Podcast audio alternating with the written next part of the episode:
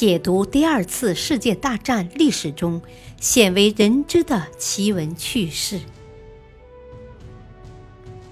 全景二战系列之《二战秘闻》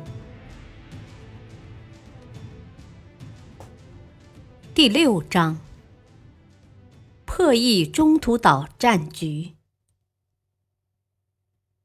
第二集。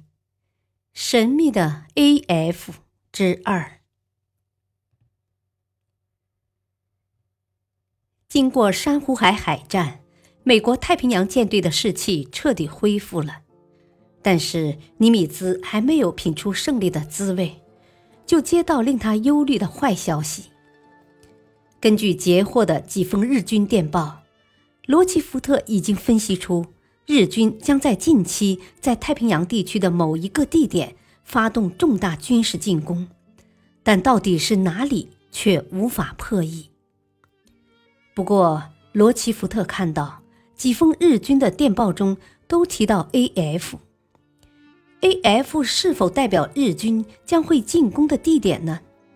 它到底在什么地方呢？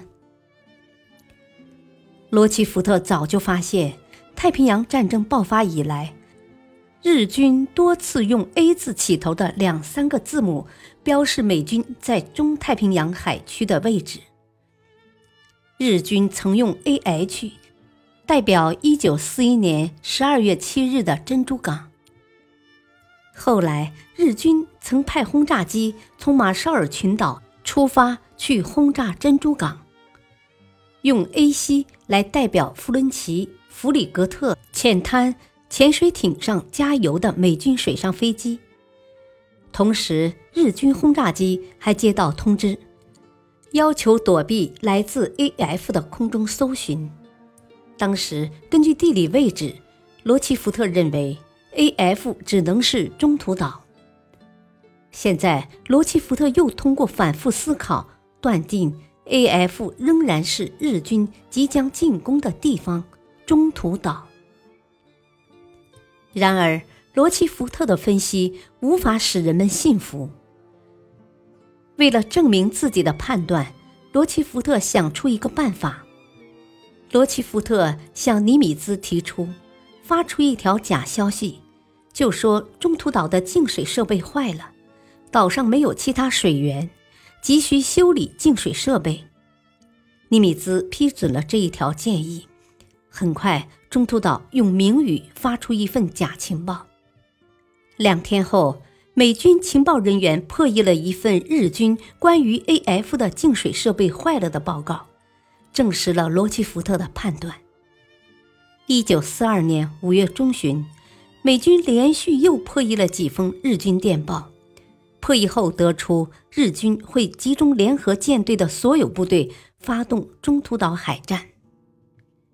尼米兹将军感到震惊，发现事态的发展对美军十分不利，要求罗奇福特早日查明日军的进攻日期。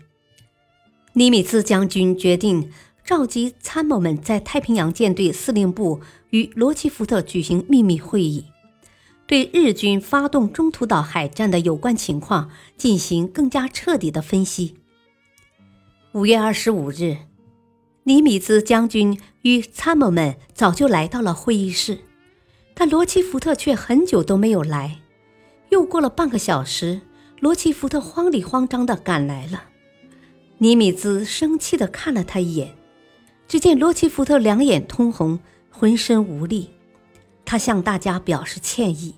他与情报人员为了破译有关日期和时间的密码，熬了一个晚上。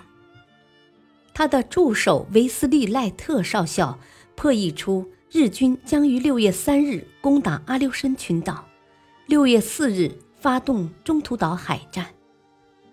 罗奇福特又解释说，在战斗开始以前，情报组无法通过破译取得有价值的情报了。日军会根据惯例更换密码，或者增加一套附加数码组。日军使用新的密码后，破译人员需要几周的时间。在日军多次使用新密码后，才能够破解新的密码。参谋们不相信罗奇福特的情报是真实的，他们提问：日军怎么可能派遣联合舰队来进攻小小的中途岛和阿留申群岛中几个没有用的小岛呢？这或许是专门迷惑美军的假情报吧。真正的大机密肯定不会用电报传递，因为用最保密的电报密码发出，也能够被敌军破译出来。不过，尼米兹将军却相信罗奇福特的情报。尼米兹说：“山本五十六为了对付处于劣势的太平洋舰队，很可能集中大量的兵力。”山本五十六的主要目的就是想把美军逼出来，进行歼灭。根据日本和美国的实力，日本无力与美国长期对抗。